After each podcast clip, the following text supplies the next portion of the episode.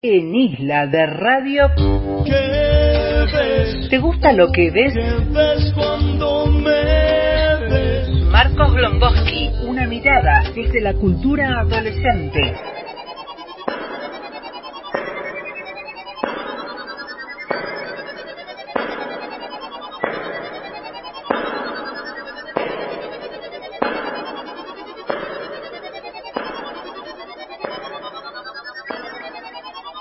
Como todos los miércoles a esta hora le damos la bienvenida a Marcos Lomboski. ¿Cómo andás Marco? Buenas tardes.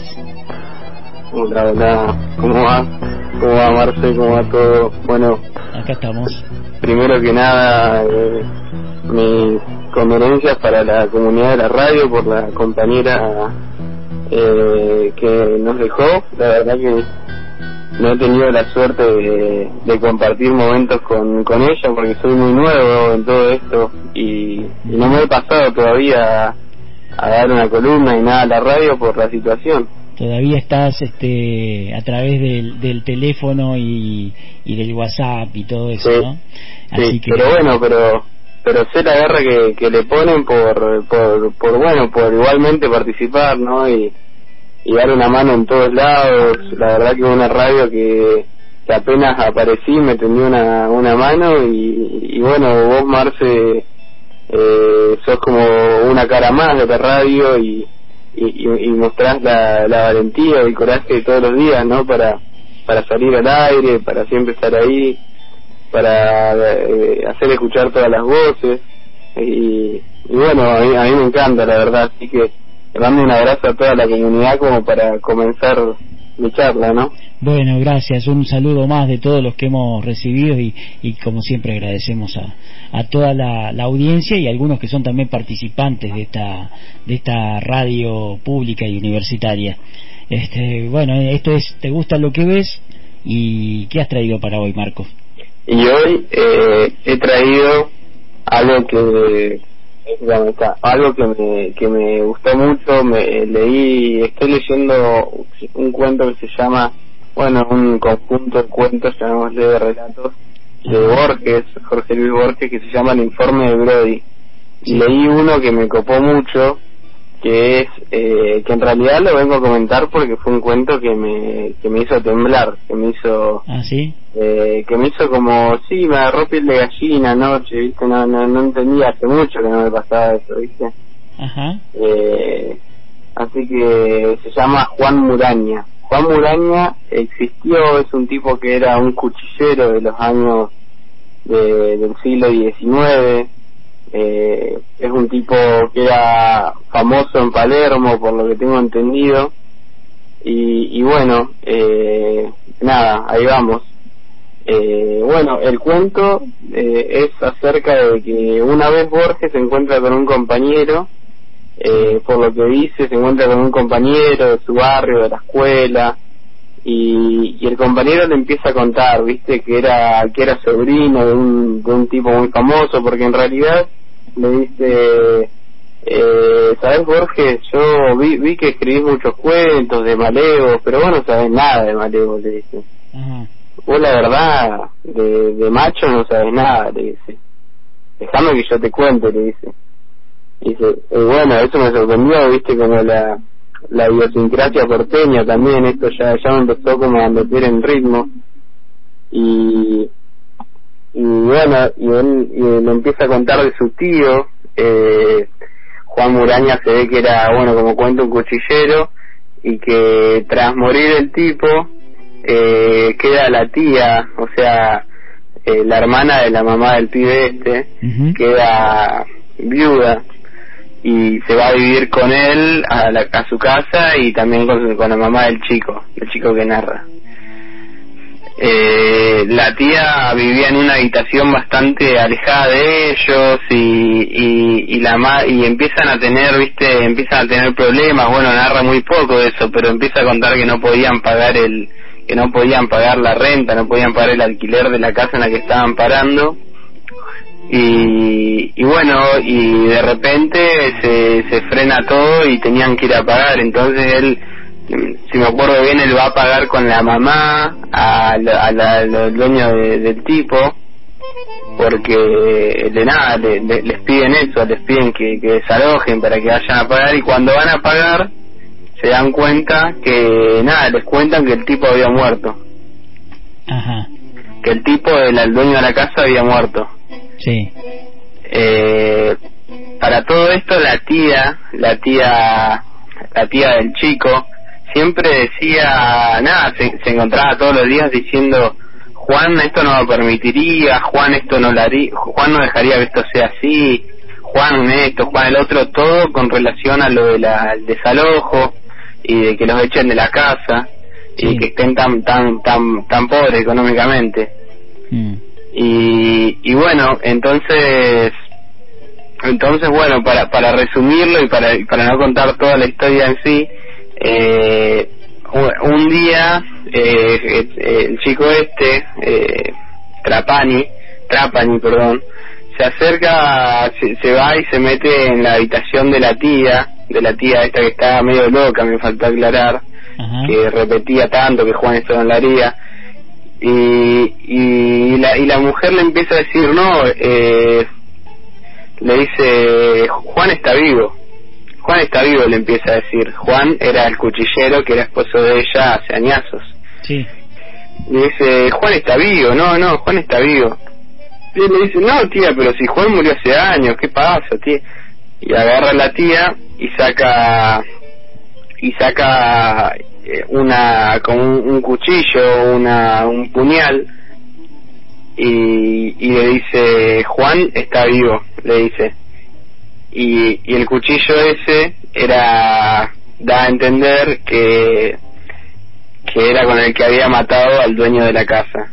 Y ahí para mí fue como un, viste, la palabra se usa crossover, como cuando de la nada todo cambia. Sí. Eh, en, las cuentas, en las historias. Para mí fue así, para mí fue de la nada. al castellano sería el cross a la mandíbula, le dicen. Claro, claro, exacto. Y para mí fue, te juro, ahí me, y ahí creo que termina y ahí me, nada, me, me salí de, de, de todo análisis que podría haber hecho y la verdad que fue fuertísimo, me agarré escalofríos. Y, y bueno, entonces eh, me dio pie también a pensar en eso de que todos viven en el recuerdo, ¿viste? O sea, de que nadie muere si vive en el recuerdo. Y también en, el, en lo de que los objetos mantienen la mantienen la ¿cómo se podría decir? La presencia de las personas. forma.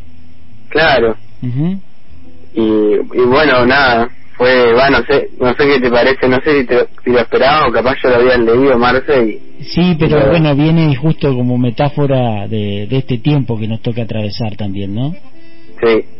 A veces lo que está muerto también está vivo. Sí. Y, y, así y así es y así y así cruza también eh, eh, en la metáfora eh, es algo que después se repitió en una película llamada Coco o Coco o una cosa así que si, si bien no, no recuerdo que era que era una familia mexicana que que el tío había escrito muchas canciones y esas canciones habían sido robadas por por por un por un trucho y que se había hecho súper famoso y, y que al, al las personas al, al fallecer eh, pasaban a otro mundo y en ese mundo tenían vida mientras la recordaban. Entonces, eh, nada, me, me, me, me, encantó, me encantó esa, esa, esa forma que le dio el, productor o el, o el, o el, o quien pensó esa película porque, porque, porque están así después los, los objetos, los lugares mantienen a la persona fuera de este cuento que conté, que quizás es un poco como, como bizarro todo esto que pasó con la vieja loca, sino yendo más a la metáfora, ¿no? De, de, bueno, tan, tan conocida, de estar vivo en el recuerdo y, y, nada, que la verdad que me, que me atrapó muchísimo y me dejó helado porque, porque, porque es simplemente así, eh, no, tiene más vuelta que darle. Y uno, uno de los relatos de, de, Borges, de esta serie que tiene él, de los cuentos de orilleros y cuchilleros, ¿no? que se pelean a muerte en una esquina cualquiera, está aquel este, Juan Muraña, así como también está eh, Jacinto Chiclana, otro de los personajes de, de Borges, que tiene una canción y si no este personaje que va a aparecer ahora en, en la milonga que encontré mientras contabas ahí sobre Juan Muraña, encontré la milonga de, del muerto de, de Borges, que es un, un muerto que, que, que está vivo también de alguna manera, porque está relatando cómo fue su propia muerte y, y dice que, que no tuvo miedo cuando lo dejó la vida. Así que está, está bueno para cerrar el bloque de hoy con la milonga del muerto, si te parece. Me encanta, sí, sí. Y el, color que todo eso nos regala, ¿no? Eh, el no estar también nos regala mucho color que, que a veces desaparece con la, con la vida cotidiana y, y bueno, eh, para aprovecharlo y, y, y sí, nada mejor que nada mejor que un, que un tango de los que escribía Borges, me parece. Gracias, Marcos. Abrazo, Marce, que anda muy bien.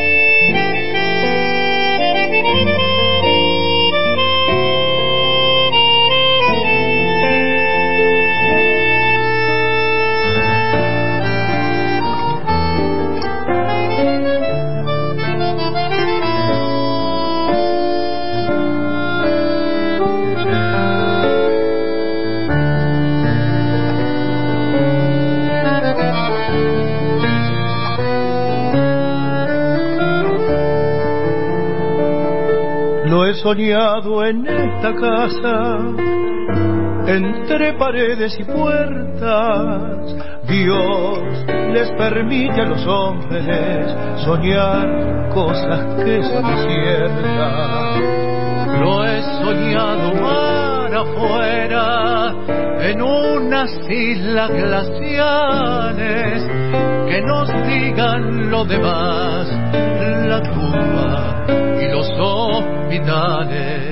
Una de tantas provincias del interior fue su tierra. No conviene que se sepa que muere gente en la guerra. Lo sacaron del cuartel, le pusieron en las manos las armas y lo mandaron a morir con sus hermanos.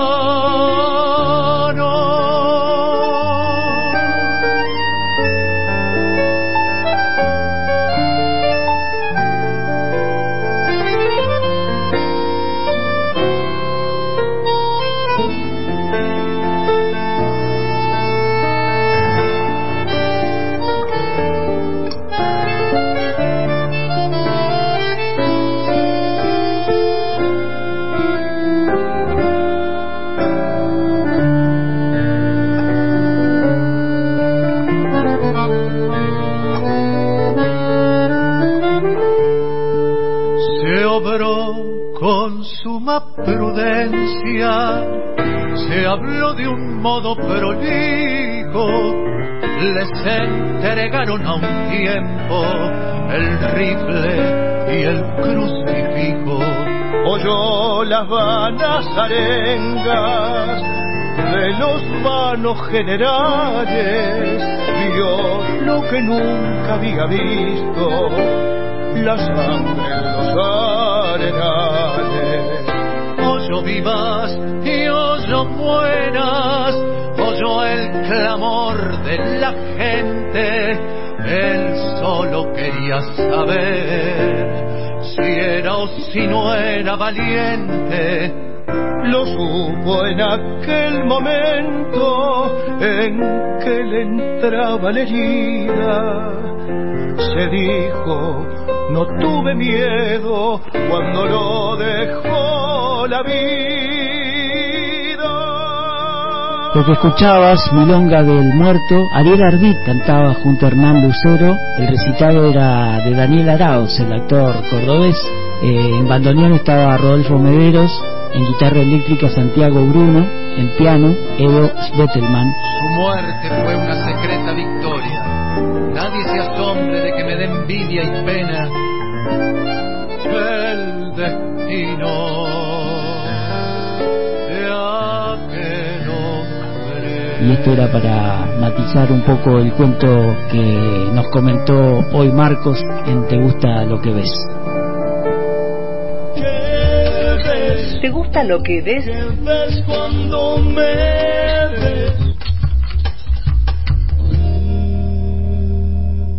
Isla de Radio, de 15 a 17, por antena libre